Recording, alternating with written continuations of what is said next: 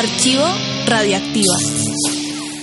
Hola a todos, bienvenidos una vez más a Archivo Radioactiva. La siguiente es una entrevista que le realizamos a Stefan Olstad, uno de los fundadores de Placebo que sigue en la alineación original. Tanto él como Brian Molko son los dos integrantes que se han convertido como en la parte más importante de Placebo, que es una agrupación que ya tiene también más de tres décadas de carrera.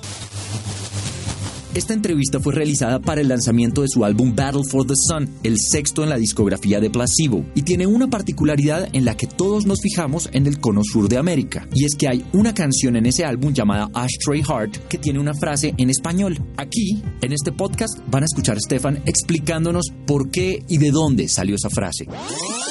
Este es un archivo radioactivo del 2010. Pero un idioma más grande que, bueno, un idioma más, más amplio, que hay más gente en el mundo que, que lo habla es español, ¿no?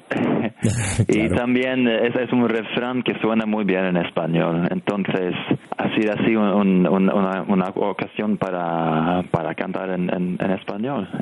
Y uh, tiene el, el, origen de, de, unas vacaciones de Brian que tuvo en, en uh, Nicaragua. Y uh, solo fumador, entonces siempre mm, preguntando por, por un cenicero y, luego uh, con un, un, tema sin letras, cantando ese, ese refrán sobre la música y así ha surgido la tema Ashtray Heart.